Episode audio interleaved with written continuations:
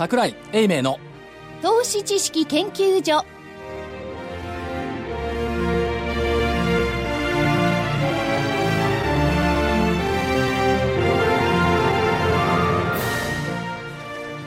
皆さんこんにちは。こんにちは。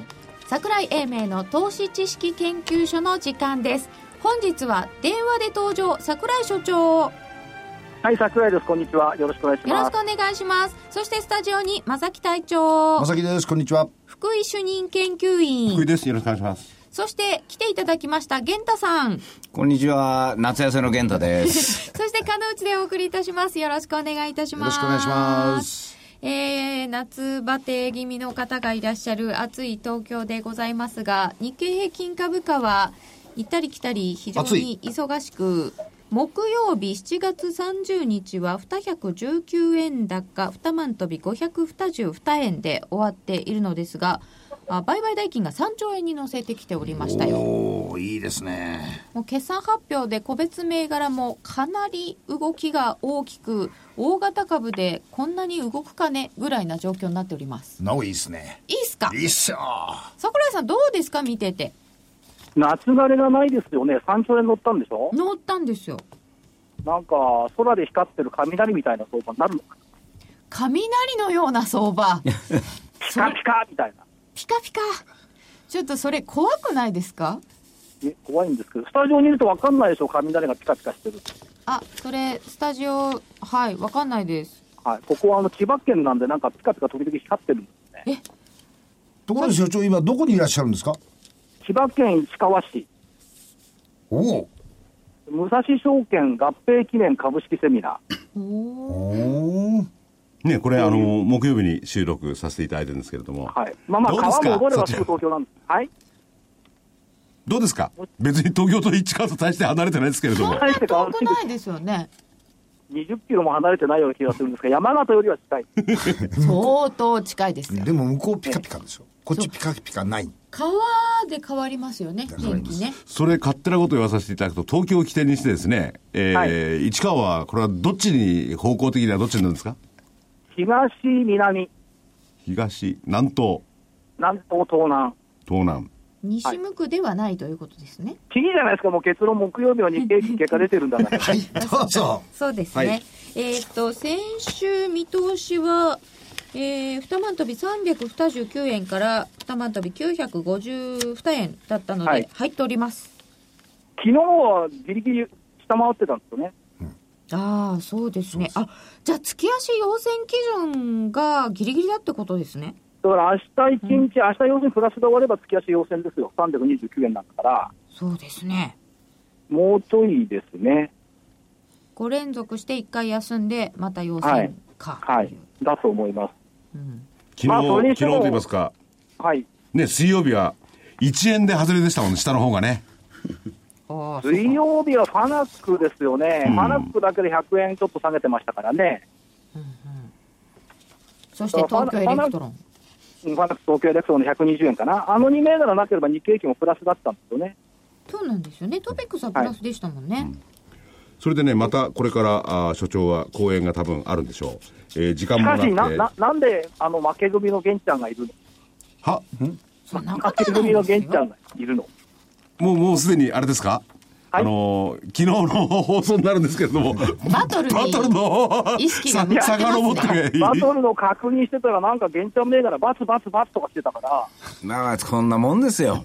え？ももう、あの、いっぱいの銘柄、もう夏枯れないですけど、私の方は心が夏枯れになってますからね。いや、それ先先ほどね、玄ちゃんと話をしたら、いやー、英明さんがすごいなっていう話になって、英明さんはやっぱりすごいな、すごいなって言ってたんですよね。まあ、そういうふうにね。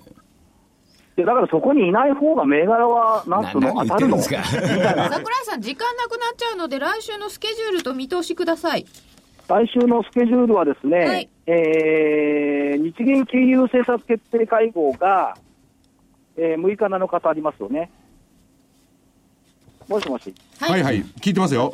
はい、月曜日が、えー、とアメリカの ISM 製造業、うん。えー4日火曜日がアメリカ製造業受注と国内マネタリーベース、うん。5日水曜日がアメリカ ADP 雇用統計と ISM の非製造業、で日銀金融政策決定会合があって、金曜日7日、黒田日銀総裁会見と、出ましたアメリカ雇用統計。うん。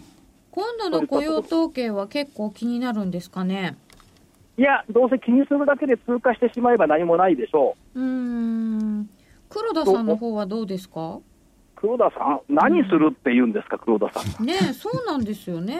黒田さんまた、為替かなんか言い出すんじゃないんですか？いや、言わなくていいでしょう、もうこの暑いんだから、軽井沢でも行って進んでた方がいいんじゃないですか。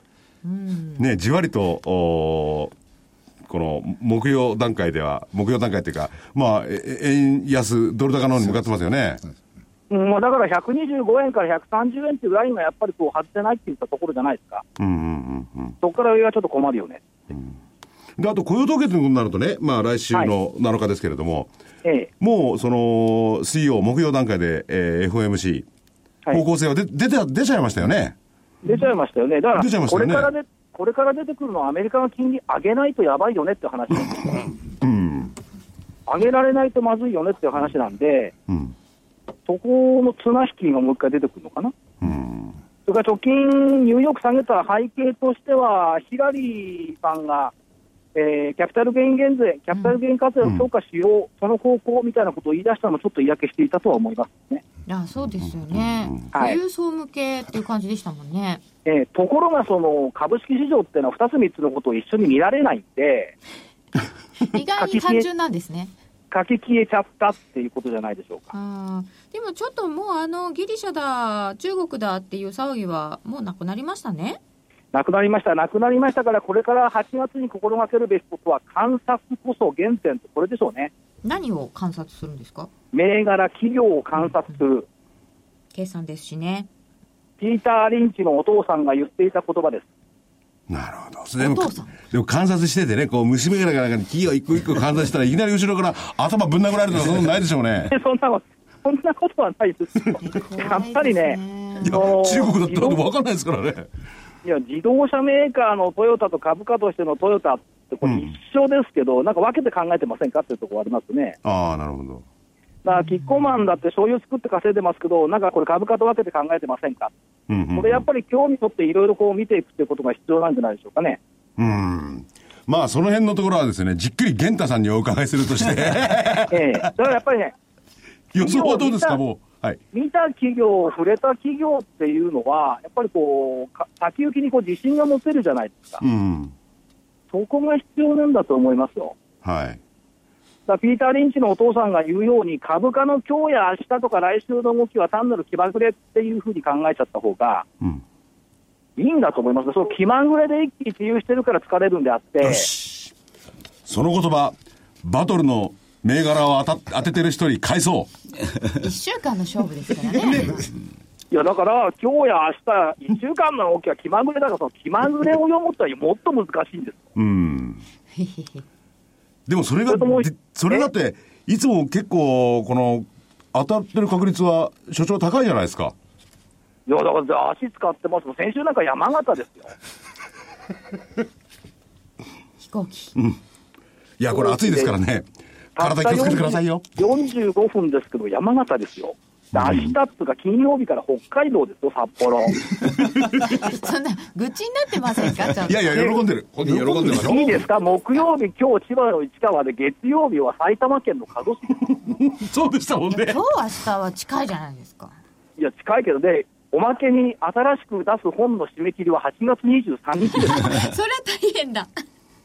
で何もまだ手がついてないんです。いや、忙しいのが花ですよ、人間。そうそう、この後も、9月12日土曜日は、ラジオ日経8都市 IR セミナーで、桜井所長には金沢行っていただきます。と9月12日、金沢でしょ？その前に9月5日が4。札幌だ。いや、4日は違いますよ。4日、4日熊本ですよ。4日が熊本、5日熊本でしょ？5日札幌。そして、5日札幌、5日札幌で5日は名古屋で。5日違うよ。は名古屋？5日名古屋で。あ、5日は違うのか。うん。そして、5日名古屋、11日京都、12日金沢ラジオ日経、17日名古屋、19日名古屋、26日福岡。そして飛んで10月16日はグアム。すごいね。いやー、貧乏暇なし動くだけってやつです。いやいやいやいやいやいやいやー、グアムに、でもグアムに比べたら市、川だ、やれ、埼玉だなんてのは庭みたいなもんですね、こりゃ。そうそう、いや、庭みたいなもんです、本当に。すごい近く感じるかもしれませんね。はい。いや、だけどね、重要なことは、はい。東京から離れて、あるいは兜町から離れて、兜町のことを考える。うん。そうすると、コリコリになった脳みそがちょっと崩れて、柔らかな思考ができると思う。所長、凝りますね所長、ちょっと時間も迫ってきてるんですが、ええ市川から川戸町見ててどうですか？これはね、あの、通勤圏内だからあんまり変わんない。だって30分あったら着いちゃうと。30分の距離じゃ無理でしょ。そうですね。ちょっとじゃあ、もうちょっと遠い空の 元から見てください。で、来週の見通しはいかがでしょうか？あ、まだ言ってなかったね。言ってますねえーえーっと、北値がですね、2万391円。ちょっと上がりました。25日線は下回らない。うんあ、25日線水準と。えー上は25日線がちょっと上がってきてるので4%上返りで2万1200飛び6円。お、1000円台乗せてきますか。うん、と思います。で、75日線2万189円は割らない。この間もね、割らなかったんですよね。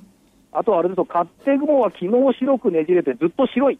おおおいいでしょ？いいですね。ね、8あれ、月ねじれが入ったのはいつからですか？29日、昨日か29日から。ら。はい、うん、それがもうだいぶ白いのが上にと。そうですね。なるほど。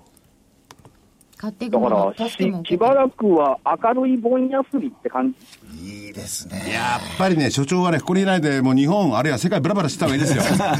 ブラブラしてるなんですか、それ。ブラブラしてるんじゃないあの、暗夜してるんだから。そうですね。こう、夏の巡業も、夏の巡業行われていることですし、株価もちょっと明るそうだということで、ね。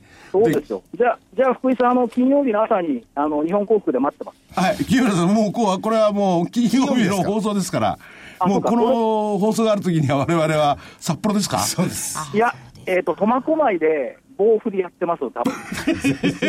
もう終わってるとこればっか思いますよりなんだから。終わってるかな？あ、まだ終わんない、まだ終わんない。この時間は棒振ってると思います。ね、ということで、まあ、いろいろ、お所長は、日本全国、またにかけて、またにかけてなんか悪いことしえてるみたいですスカート東京でまたにかけてます。あの、公演頑張ってらっしゃって、体は気をつけてくださいね。えー申し訳ありませんが、来週はちゃんとスタジオに戻りますんで。いやいやいやはい。お待ちしております。じゃあ今日はどうもすいませんでした。おお疲れ様の、はありがとうございありがとうございました。た。ということで、はいはい。元気な。いや元気。いやあれですよね。体調あんまり悪くなさそうなんで。そうですね。いつも元気なんですよね。あんまりね、忙しくなりすぎるとまた石溜まっちゃうので気をつけて。いただかない必ず俺のせいにするんだ、これ。それはそうですよね、うん、でも自分でスケジュールの調整してるんですから、まあ福井さんほっといたらどうですか？そうですね。ん。で、であのい、いないところで言うんですが、は話が違って、今回また2万1000円台よ予想ね。しましたね。しましたね。しましたね。この前2万1000円したらダメでしたよね。そうでしたね。なかなか1000円って熱いんじゃないですかね、これ。そう。どどうですか？玄ちゃん。いない時で言うのは2失礼回失敗してるから、ね。いや、あのね、あのい相場の勢い自身はものすごいあると思うんですよ、本当に。はい。ですが、本当の意味での手持ちは上がらないですからね、あのいわゆるう外国人とかファンドとか投資とか、その人たちはものすごいいいんですけれども、ね各個人ということになると、今日もジャスダック伸びてなかったりとか、それと僕はやっぱり、ファナックの問題というのが一つ、やっぱり、中国うん、世界、世界景気としてどうかなと、ちょっとその答えを知りたいんですよね。だから、まあ、ね、一番均衡表でいくと、雲の上こう出てるんで、これ軽いと思いますよ。今上つつけば。指数の面では。だけど、そういう意味じゃどっかに歪みが出るというのと、今日三菱電機の決算発表、ちょっとおやというふうな数字が出ました。それと富士通もおやというのが出ました。で東芝のことがあって、みんな正直返杯し始めたんじゃないかなという。だけど別に三菱と東芝とあんまり関係ないですいや、よねでもね、まあやっぱり充電とかあのあたりになってくると、こう、ちょっと怪しい部分もやっぱりあるんかなという気もしますよ。そりゃないんじゃないの？だってさいやでも業界としてさいや、それはまあそうですよ。業じゃないんだから。うだけど、なんかこう、今までもやもやっとしてたところを、やっぱりここで正直に重要なのは、いろんな各社僕見てて、思ったよりか伸びてない企業が多いなという印象でしたね。あそうですか、でもあれ、東芝の場合には、要するに原発、はいあれに頼り切ってね、あれが行くと思ってたからこう、かさ上げしたわけですよね。はい不正な、あれをね。三菱の方が違いますからね、でもね。そのまま違いますよね。だけどね、なんちゅったらいいかな、こう、僕ら偏見でこう見る塊じゃないですか、人間的に。そうそうそう、偏見に満ち溢れた人で間だ。どうしても、ままっすぐ真ん中歩けない人間ですから。道の端っこ歩いてるわけね。そう。いやいや、勝手にもう恥を出てた端打てちゃう。それを、おい、酔うてるんですよ。だから先を言うと、大名人言われるんですよ。なるほど。でも確かに、一般投資家の目からすれば、充電なんていうとね、だから東芝があったから、他のホームっていう思う人もいるかもしれませんね。全然あれなんですよ、あの、専門家から言えばなんともないことなんですよ。すよねなんともないことなんですよ。だから、本当は関係ないし、ファナックのことも、まあ、まあ、あの辺りだけだと思えばいいんだけれども、あの、休み前の心理ってどうしてもこう、不透明に見えちゃうんですよね。いろんなものが。で、まあまあ、あ後の話になっちゃうんですけども、まあ、いい決算で出たものが売り買いになることも非常に多いですし、この頃。で、これはお、ね、えー鉄なんか悪い決算出したら株が上がってるし、もう意味わからなくなってくるんですよね、個人投資家さんとしたら。となると、運用者さんあたりは先週あたりの月替わり前のところで、やっぱり一度株が下がったように、えー休む前にはやっぱり一度こうお、換金する。で、個人投資家さんは、まあ、今週、来週、ちょっと多いと思うんですよね、休みが。そうなると、ちょっと今まで元気が良かったけど、元気のなくなったような新興市場の株とか、まあそういったものを利食いする傾向にやっぱりありますね。うんだから、どうしても、まあ確かに、日経平均は強いし、相場も強いし、まあ、どこつついても、これはまあ上だな、みたいな感じがあるんだけども、どうも気持ちの方が重たくなっちゃうという。なんかスキッとしないという。新興市場はそれが出てる感じもあったかもしれないですね。ただまあ新興市場の中を見ていても、極端なこと言うとバイオ関連のところって、極端に言うと全体が動くっていう流れになってないじゃないですか、はいはい。個別の材料株はポーンとその 1, 一社だけ1銘柄だけ動くんで他のところに波及しない。っていうふうな状況がちょっと続いてるしテーマであったロボット関連のところを見てもロボットの個別の細かい部分っていうのはそんなに大きく動いてない、全体の中でいくと一定のところを行ったり来たり行ったり来たりしてるまあ、行ったり来たりですよね。行ったり来たりなんですよ。ずーっと見てるとね、多分皆さんもそう思ってらっしゃると思うんだけど、下に行っちゃうのかとそうでもなくて、またゾロゾロっと戻ってくるんだけど、また上には抜けきれないっていうなので取れないって感じですねそうですね。なかなか僕は取れてないと思いますね。むしろ逆に言うと、売るチャンスがないですもんね。そうです。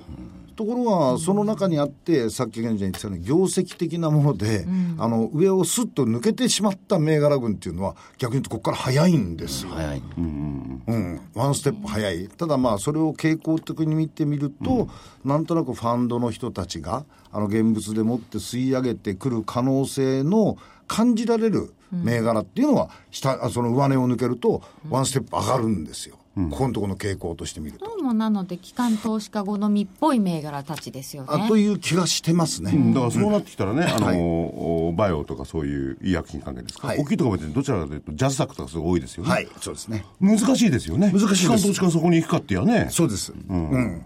でもね、最近はね、やっぱりこう、一部の方の銘柄がね、はい。あのー、帰りが、まあ、ベンチマークと帰りの少ない運用をずっとやってきたじゃないですか。で、それの比重が高すぎるので、少し変えてきてるんですよね。そういうのに、まあ、あのー、ジャスタックなんかでも大きい売買のできるものとか、うん将来、まあ、ね、指数ができるとかいうところの方に向かっていってますよね。でそれは例えば GPU であるとかね、はい。あれ GFI から頼まれてるっていうんですかね、その大きな、えー金融法人、機関投資家とか、そういうところに多少運用してっていうか、えー組み込むっていうか、銘柄変えてきてるってことですそうですね、だから夏って、まあ我々もお担当してた頃の記憶でいけば、あの自主運用ってあるじゃないですか、ありますね。あれを使ってる向きがあって、何ですか？自主運用って。そうそうそう自主勉強みたいな、いやいや、公的でも自ね、習じゃないですか。公的でも個人個人の担当者の成績をつけるため、個人の自分の思ってる範囲内でこう運用する金額があるんですよ。枠をもらってるんですか？そうなんですね。うんで、その時の運用にちょうどこの時期だと、まあ大体6月ぐらいからスタートになります6からね。はいいんで、46がいいと、比較的その運用枠っていうのは、フレキシビリティがあるんですよ、ちょっと自分の中で。広げてもらったりしてそうです、そうです。うん。それから、あの、個々人によって、金額一緒じゃありませんから、成績の良かったファンドマネージャーにはそれなりの資金を余裕あディーラーさんと一緒ですねいろいろとありますからね。ですうん、でもそういう時にね、まあ、お銀行だなりなんだり大きいところだとすると、はいある指針は決まってるんですよね。勝手にお前何でもいいからやれっていうことになるんですか必ず、あの、基準は決まってます。決まってます決まってます。何でもいいってわけにいかないです。だけど、その何でもいいっていうわけにいかないんですけれども、その銘柄を決めるという段階でもうなんか決められちゃってるという、それがね、厳しいんですよね。だから意外にロボットのあのあのセックとかもっと上がると思ったらずーっと下がってると、あれなんか気の毒ですよね。それで一定のところまで戻ってくるんですけど、うん。また下にスーッといっちゃうっていう。それは例えば、まあ、あ機関投資家とかとは別にして、はい。それに突き抜けるっていう可能性はどうなんですかね、まあ、セックをあの特定に、ー多分それで行くんだとすれば、新たなそのお資金投入する人たちが出てこないと、そうですよね。なかなかそこから上には抜けきれない。あるいは全体の流れの中で、ロボットで、あるいはロボットに関連するもので、マーケットのサイズがぐっと広がっていくとかね、いうことで、あのー候補銘柄が増えてくる以外に、ちょっとないんじゃないかという気はしますけどね、だから当面は。今日先ほどもね、あの、かのちゃんに伝えてもらった出来高とかその増えてるんじゃないですか。はいできてますねただの乗り換えだけでこうできてるんじゃないですか。あのーこっち打って、こっちがって、こっち打って、こっちがって。今日はなんか大型のところで乗り換えっていうか、銘柄入れ替えはあるなっていう感じはしましたけど、でも1日のうちで三菱電機が5%下がるとか、あんだけ動いてたら、それは出来高増えますよね。そうでそうだねで間違いなくはもうあの機械ですよ、注文が。あるも走ってる。ああ、なるほど。してますね。だってわ私、決算発表が出て、あの7秒後にもうガーンと来てて、それが安値て、そこから横ばいとか、そういうのばっかりですから、機械でも7秒の間があるんですか？えー私、2秒で売り買いしましたとか、そういうそんな人いませんよ。いや、でも本当に、あのーそういうので増えてる部分があるので、あのー夏枯れじゃないとは言っても、これやっぱり夏枯れの症状は、あのー幾分見受けられると僕は思うんですよね。でそれともう一つ、この時期の特徴っていうのは、あのな夏休みを取る前に、アナリストさんってレポート変えて休む。宿題をままず出ままず宿題をやる、もしくは休みの間に、えー46の決算の数字を見てこうやるという、だから割とこの時期ってアナリスト銘柄が強いんですよ。だからそれが、まあ、いわゆるこう選ばれたものというふうに取られても仕方がないんじゃないかなと思うんです。だから割と目新しいもので中身の良かったものとか、あーそういうのがこう、ポーンと上に跳ねていくことが多いんですよ。まあ、変化率の大きいもんですよね。大きいもんですよねええあのー基本的なシナリオみたいなものっていうのは、46のところの業況を見ながら、7月に入るともう大体レポート書き始めますから、で、そこに数字的な裏付けが出てきたものを修正加えるんですよね。でその修正加える部分のところで、今回自分が15%のプラスだと思ってたら、それが20%超えちゃったとかですね。そうなると、46のところから年度末までを推測しながら、その銘柄を個別のレポートを変えてきますから、そうなると変化率って高くなる、大きくなる。そういうものはマーケットで買われる。46が出る前に大体予想して7月ぐらいからレポート書いていて常にウォッチしてますから。で出た段階でおーっていうのが驚きがあるとそうですね。さらに書き直して業業態が、業態が自分の担当する業態が決まっていて、その中でもってレポートかける銘柄が決まっていて、で、全体の流れをずっとウォッチしていて、アナリストがカバーしてカるバーしていてやつですね。そうです。で、そのカバーの中でもって、い自分たちが考えたものよりかも、その要するにサプライズが、下にも上にもサプライズあるわけですよね。で、その上にサプライズのあったものっていうのは逆に言うと、おおこれだけ大きく変化するんだということになると、レポート見ながら、自分で持って持っていたポジションを、今まで100だったものを110に増やすとかですね。そういう人たちが増えてくるわけですよね。なるほど。それでね、でもいろんな分野があってね、あのおアナリストがいっぱいあるんですけども、いますね共通して被ってくる部分っていうのは、はい。原油価格と為替じゃないんでしょうかね。それをどう見てるのかな？あ前提とするものはね、ねものはね。ところが実態に販売数量が自分たちが予想してたよりかも良かったとかってあるじゃないですか、うんまあ今、福井さん言ったみたいなことって、外部要因から与えられるる要素なんですね。ですよね、うん。でこれはある意味、レポートの中には読めるんですよ。125円ならこうだなとか、123円あならこうっていうのは読めるんで、その辺は一応推測できるんですよ。ところが、個別企業の、その、例えば既存店の売り上げだとか、新規出店のって何が伸びたとかっていうのは読み切れないんですよ。うん。なんで、そこのところっていうのはプラスかマイナスかっていうのがきちっとはっきり出てくる。あ大きくなりますねその辺のところがやっぱり求められますから。株主総会とかね、あの決算発表が終わった後って、そういうカバーしてる人たちがもうどんどん会社に行くんですよね。で、大体のうんニュアンスを掴んで帰って、コンセンサスを出して、で、コンセンサス以上だったら、俺もびっくりしたよというレポートを書くという、本人が興奮状態で書いてるやつなんかよくありますよね。ああそうですよね。ありますあります。ええ。だから、まあ、そういう意味じゃ、あのそういうう銘柄、いいわゆるう企業が来なさいよ、来なさいよって言ってるようなところが、こういう時期にピンとこう跳ね上がることは割と多いんです。うんで、まあ、わ我々のようなタイプの銘柄、あーまあ、め めったにいかないと。ああいう、そういうふうなのは、やっぱりこう、こういう時おあ下に下にという、大名行列みたいなことがやっぱり多いですね。そっちに目がいかなくなるってことですかでね。でも、ただね、本当はね、この時期だから、そういう売られるものの中からいいのを探す時期なんですよ。ななぜかというと、お盆過ぎたぐらいから、今度また買い買い方が変わってくるし、今度は、えー逆に9月の決算があるんで、えー自主運用もちょっと自粛気味になっちゃうんです。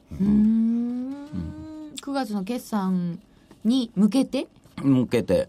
まあ、利益出てるなら固めようかなみたいな。そう、そうしていくし、もう一つは、自分が休みをするときには、やっぱり売っていかないと、この試合分かんないじゃないですか。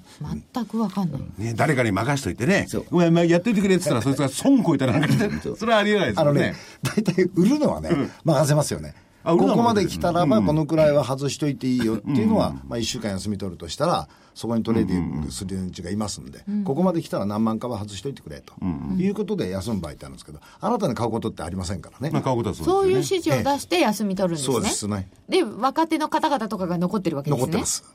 はい。でも買うようだってね、こはいこまで下がってきたら買ってくれって出していきゃいいじゃないですかね。いやいや、なかなかそれは、あの、その時の出てくる材料によって、要するに株価下げる理由っていうのはあるわけじゃないですか。それをやっぱりその時に判断をしないと、買う方はなかなか行くまで行ったら、そうですよね。極端なこと言うと一点赤字になったけど、いくらになったら買えちゃうから買いましたって もうバカ者みたいになるんですよね、ね。間違って中で下げちゃったっていう時なら買っておきたいですけどね。それはね、うん、でも逆に言ったらそういう時は、個別銘柄買わずに、インデックス買えばいいだけの話っていうのも、また一つありあますよね。。それと最近便利になったから、もう携帯とかパソコンとかが。楽ですよ。で、旅行に行っていながらそこからやるとかね。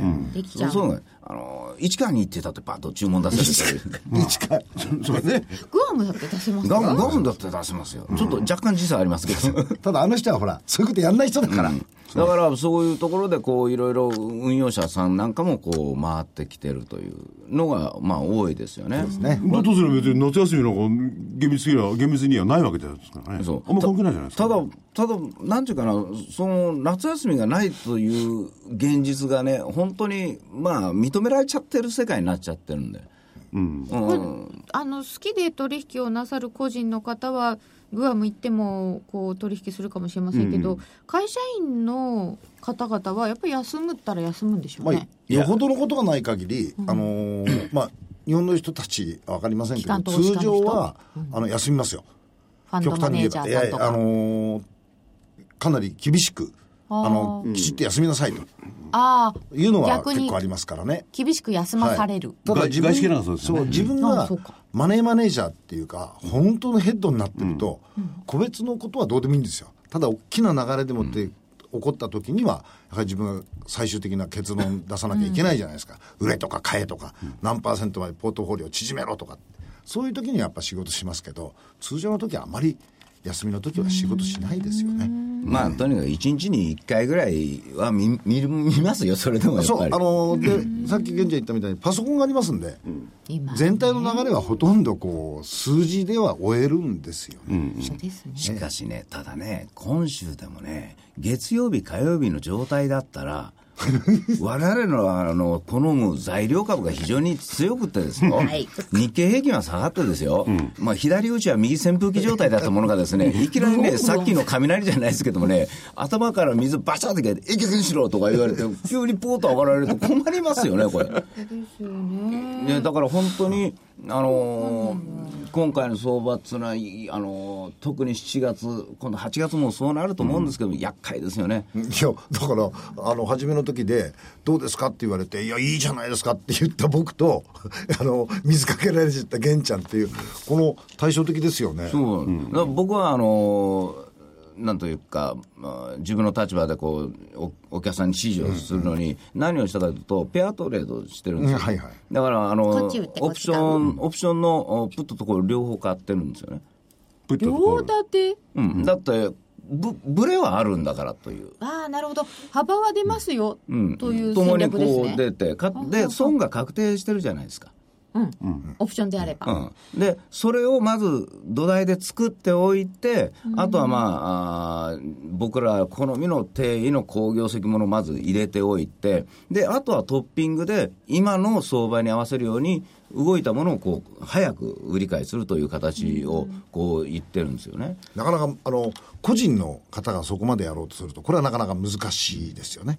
そういう取引の形態自体がね。だけど僕らはそれで昔から運用者としてやってた頃とかの癖がやっぱり残ってて、それをやらないと気持ち悪くって、だから、まあ、極端な話、あの上がった、下がったって言われても、どっちでも構わないんだけどな というのはあるんですよ。そういう方々もね、結構いらっしゃるんですよね、為替なんかでもオプションを使うので、どっちでも我々はいいんだけどっていうような、だから僕なんか逆に考えると、えっ、と、疑心と自信と過信がどんなバランスになってるかなっていうのをマーケットの中で見ながら、あ、これはまだまだ疑心暗鬼の人がこんなにいるからだ、まだまだマーケット全体としてはヘルシーだなっていう感じでもって見るし、過信をしすぎの人たちがたくさんいると、ちょっとマーケット出過ぎじゃないのっていう感じで見るんで、ポジションを少しずつこう変えるっていう、これは通常のそれ、雰囲心理ですよね。気ですか、ブルベア指数とかですあか、のーいくつかの方たちが、パターンとしてですよ、ファンドマネージャーの方たち、それからピプライベートバンクの人たち、それ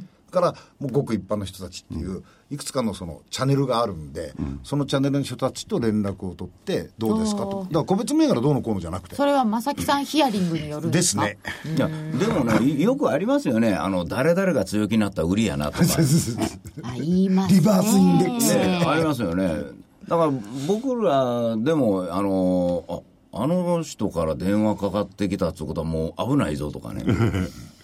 ですよね、いや、そういうのありますよね。で、相場がね、やっぱりこう、一番難しい時って、あの、質問が多いと思うじゃないですか。そそういう時少ないんですよ。どっちかにぐわっと行った時に質問が多いんですよ。ああそうなんですか、えなんでだろ面白いもんですね。面白いんですよ。だから多分一緒に考えてるんだと、うーんと考えてるんだと思うんですけれどもね。質問するに至らない。そう。であの例えば皆さんもそうですけども自分の思った通りになってる時って人に質問って出てこないでしょ、で今ちょっと増えてるんですね。メールで質問が。というのは思った通りになってないんですよ、だから下がると思ってたのか持った方が下がっちゃったのかは分からないんですけどそういう質問が今ものすごい増えてきてるからこれ今あみんな困ってるんだなと。だから上がってても困ってる。だから、あのー面白いのは、桜井先生というのは、こう、予想をこうされてるじゃないですか。その部分は、あの、すごくこう、大事なんだけれども、現場の方では、そうは言ってもというのが、やっぱり、こう、銘柄で出てくることが多いんです。誰が考えたところも食品とね、内需的なものしか買えないですよね、と言ってても、ここまで上がったらもう私買えないですもんここから買うんですか？みたいな。うん、うんありますよね。ねこんな高いポッキーなんかもう無理ですよ とかこう感じちゃうんですよね。一本いくらになるんですか？みたいなだからそういうのが本当に、その、言い訳でもなんでもないんですよ。あの、信条としてやっぱりこう無理なんです。そうなんですけどねでもそっちが強いんですよねまだ、だから、そういう人たちがさっきの疑心の部分なんですよ。僕から見ると。で、なるほどこういう方たちが疑心でもって、まだまだ世の中で。じゃあまだ上がるんだこいや、マーケットとしては、そんなに心配する必要ないんじゃないの？って、むしろ心配するべきなのは、過信でもっとガンガン行くぞってな人たちが増えてきた時の方が、警戒するべきかなと思って。それがちょうど先週の、まあ、弱気で言ったらこうなんだけど、違うけど、ここを抜けてくると、もうあの2万1200円はこう抜けていきますよというのが、あのその中の強いところの部分をこう強調して、こう一方通行で言っちゃうと、なんかあの自分としてはあの気持ちが悪いなと思っちゃう。だからあの個別で見てても、例えば今回の、今日もちょっと戻しましたけど、ダイキンですとかね、それからあの、うんもうその立石、いやあの辺のところなんて、前に高値つけて、オムロン、立石オムロン。オムロン。大昔。あれね、で、高値つけて、ドーンと下げて、調整して、やや戻して、もう一回調整して、ちょうど前の安値レベルのところまで下げてたんですよ。これがススススッと、ちょっと、こっから面白いかもしれない、転換点かななんて思ってたら、スッ、スッと両方ともリバウンドしてきてるんですね。だから早めに売られたもの自体がある程度安値をつけるとそこからすっと戻りに入ってくるっていうパターン見てるとあ調整が完了したらこんな風な形でもって戻ってくるとするとマーケットあんまり心配しなくていいんだなぁなんて思いながらいますね。でもそのオムロン、あ、はい立石電機、オムロン。オムロンたまたまそうですけど、はいもう、もう、もう下まで落ちてね、はい。また上がってきたと。はい。で、今度上がってきたとも、またさ、えー高値までしかいかないパターンありますよね。抜けるかどうか抜けるかどうかですよね。そうです。あだから抜いたらつければいいんですよ、大金もそう。あそうかそうか。そうなんです、ね。だから、その金内さん言う通りで、そこの高値を抜けていくようだと、今度は前の高値取りに行くパターンになるんですよね。だからその抜けた時に一斉に買いがみんな同じこと思ってるからバッとこういってでビューといってなんでやねんということが多々あるんですよそうか。となったらその裏を変えて、抜ける前に売っちゃうといいのかな。っていうのは一つあります。そその時にかけてまた、あ、行く上がって。マーケットにやるいやでも本当に、まあディえーデイトレーダーの人たちもそういう手法を覚えてきちゃって、もう実にこううまくなりましたよね。でもうすべて、そしたらね、そういうところだけデートレの人を中心にやってるならば、もうバンドの中でしか株価動かなくなりますよね。まあそうなっちゃう。だから、あのか。うん。ざ雑っぽい株式が、あー月曜、火曜ぐらいまではまだこうピクピクしてたんですけれども、もう、もうなんか今日、昨日今日ぐらいになってくると、あの、何が一番動くんですかって言ったら日経平均になっちゃったんで、で日経平均のレバレッジのあっちの方こう見見るし、で、えー、20あの27、28の時に、ねね、あの売買代金のベスト10のうち、あの8銘柄、下がってる銘柄なんですよ。だからそういうのを見てると、あここでこんだけ売られたんだったらという中から、それがこう上がってきやすくなっちゃう。でもその先に調整しててまた戻してきたっていうのもあるんですけど、それが先に調整してきたなのか上昇トレンドが終わっちゃったのかが分かんないじゃないそう、わですか、かんないです。それはいつも分かんないんですわかんないです。わかんないです。だけど、過去のトレンドから見て、あるいはこれから先の業績から見て、で、これが本当にそのまま、下に行くときは、業績が多分、マイナスになってくるんですよ。あもう個業別個別の績からして屈折してる屈折してくる。いや、でも多少ね、話は違うと思うんですけれども、アメリカでもそうで、日本でもそうなんですが、業績発表するでしょ？はい発表して、よかった。はい。いいのに、まあ、それは予想の範囲内って売られちゃうじゃないですか。これどういうことなんですか？売られるんですよねそれと話違ってきますよね。あ違ってきます、違ってきます。だからさっき、玄ちゃん言った、マイナスなのに買われたりとか、買われたりとかねプラスのいいのに売られたりとか。それがね、もう私は納得いかん。いかないでしょ？納得いかんと。なんとかしてください、これ。なんで桜井先生の銘柄がああやって順番に上がっていくのに、僕の場合、上がってないのになおかついい決算で売られるって、やめてくれと。おかしい。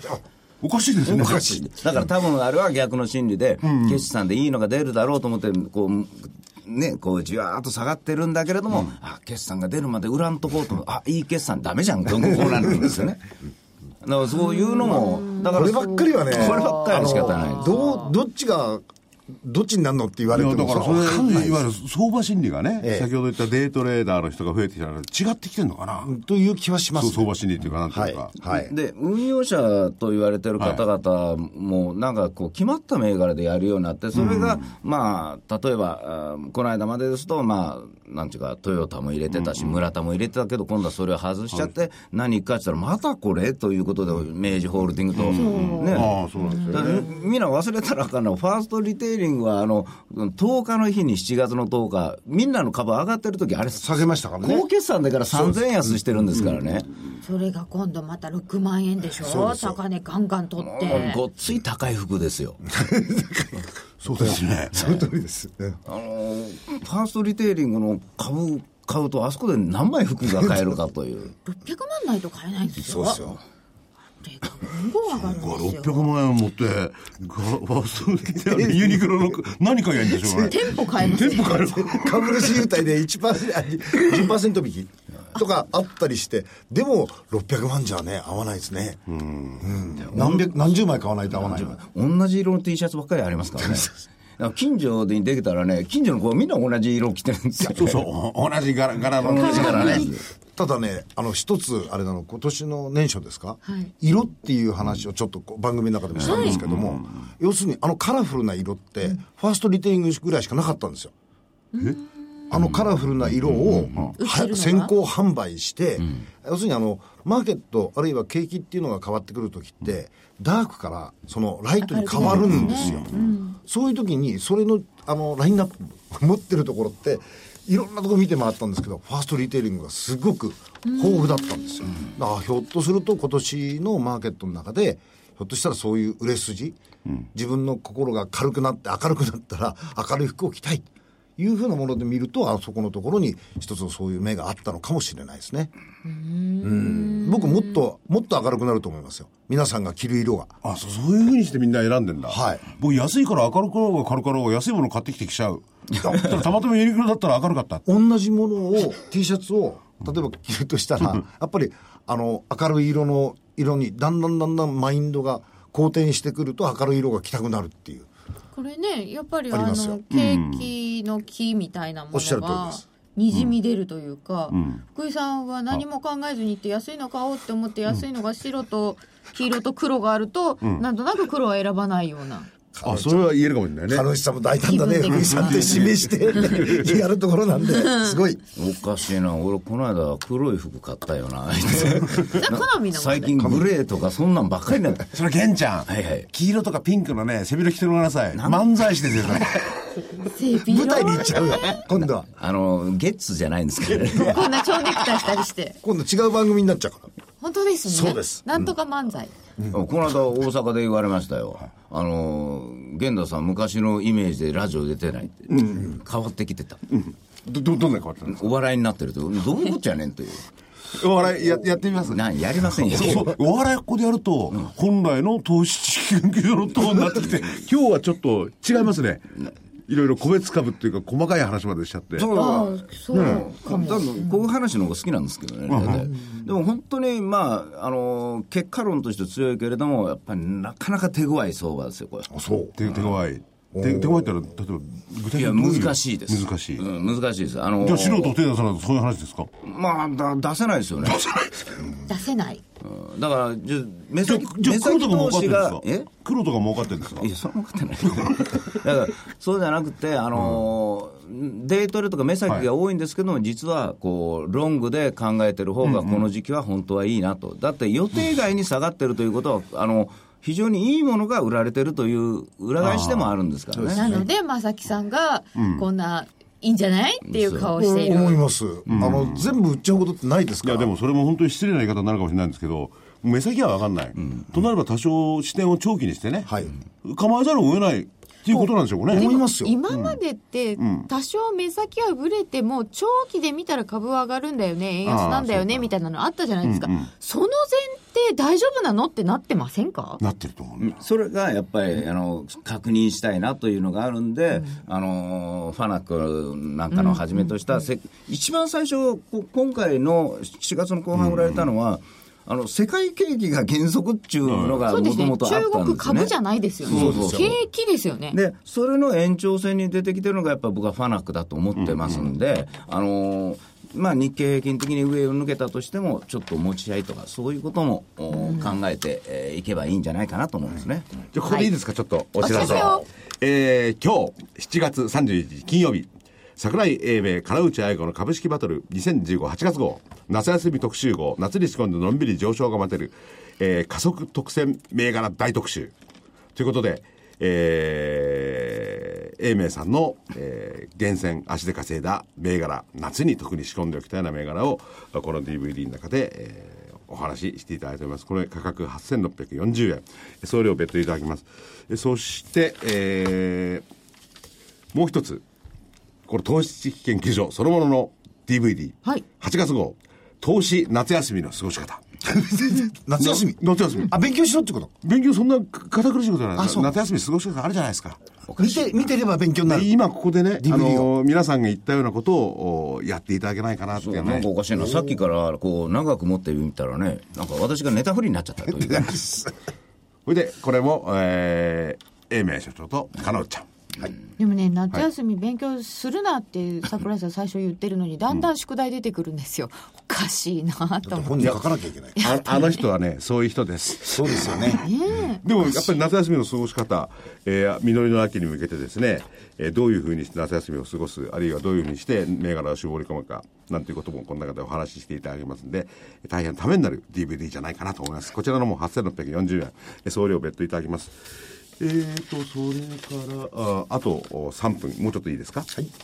えーと、29日、ちょっと遡りますけれども、えー、あ、ごめんなさい、30日木曜日。桜井英明の月間デリバ ETF 投資指南。これはですね、えー英明所長がデリバティブ、まあオプションとかそうですね、具体的にどういうふうにこの8月はあー取り組んだらいいのか。あるいは ETF、これどの銘柄を狙えばいいのか。これ具体的に話していただいております。こちらも価格8640円です。えーいずれもおお求めはですね、えー東京03-3595-4730東京03-3595-4730ぜひお求めください。あと3分ありますね。ずっとやっぱりね、ネタフリになってましたわ。誰か？私、なんで？なんで？え、あの、オプションの話もデリバの話に載ってるし。それ伏線ですよ。不正でしょ？伏線ですよ。おかしい。ずーっとなんです。なんかままた僕にごまかされたとかってあと言う言うんじゃないでしょうね。おかしいなと。かのんちゃんの方、ないの？お知らせ。お知らせ、えー北陸地方の皆様に無料投資セミナーのお知らせです。9月12日土曜日、金沢市倉月の石川県地場産業振興センターで、ラジオ日経8都市 IR セミナー桜井英明株式公演 in 金沢を開催いたします。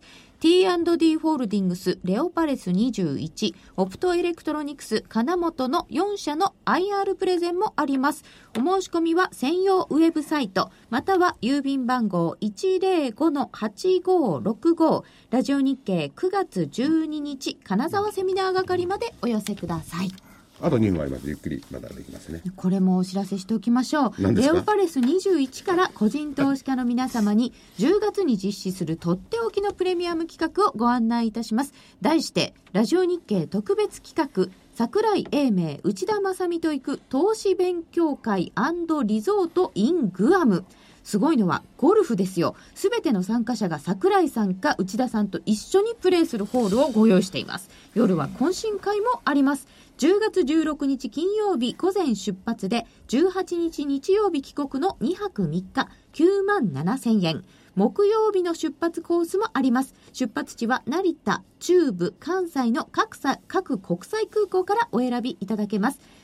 ラジオ日経特別企画桜井英明内田正美と行く投資勉強会リゾート in グアムラジオ日経ウェブサイトの桜井英明グアムリゾートのバナーからまたはお電話では0353500412レオパレス21専用デスク池田さんまでお気軽にどうぞ。